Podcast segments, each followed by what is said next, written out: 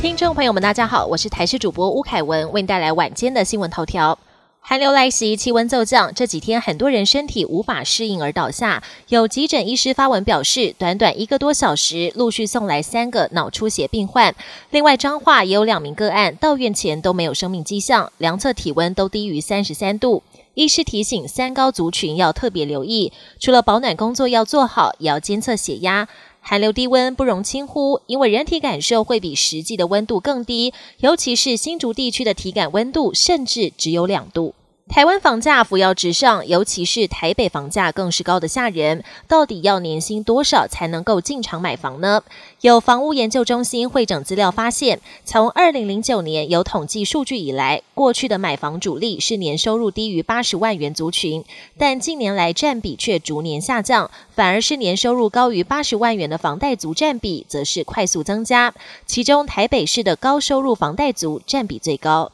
葡萄是许多人都喜欢吃的水果，营养价值高，还能为健康带来许多益处。有医师指出，葡萄含有多种抗氧化物质以及丰富的钾离子，具抗发炎、降血压、消水肿等作用。还提到，不止果肉可以食用，葡萄皮跟葡萄籽中的多酚，对于改善记忆和认知功能也有正面影响。国际焦点：十号才就职的阿根廷总统米雷伊，二十号在首场电视演说上签署敕令，松绑了三百项规定，废除国营制度、租屋法、国家采购法等，并取消出口限制跟劳动市场管制。但他的极端政策已经引发左派团体的反弹。首都布宜诺斯艾利斯市二十号涌入了上千名抗议民众。为了应也门胡塞组织攻击红海商船，美国国防部长十九号宣布成立十国联盟，展开繁荣守护行动，捍卫红海的航行自由跟安全。美国希望这项国际行动能产生贺阻效果，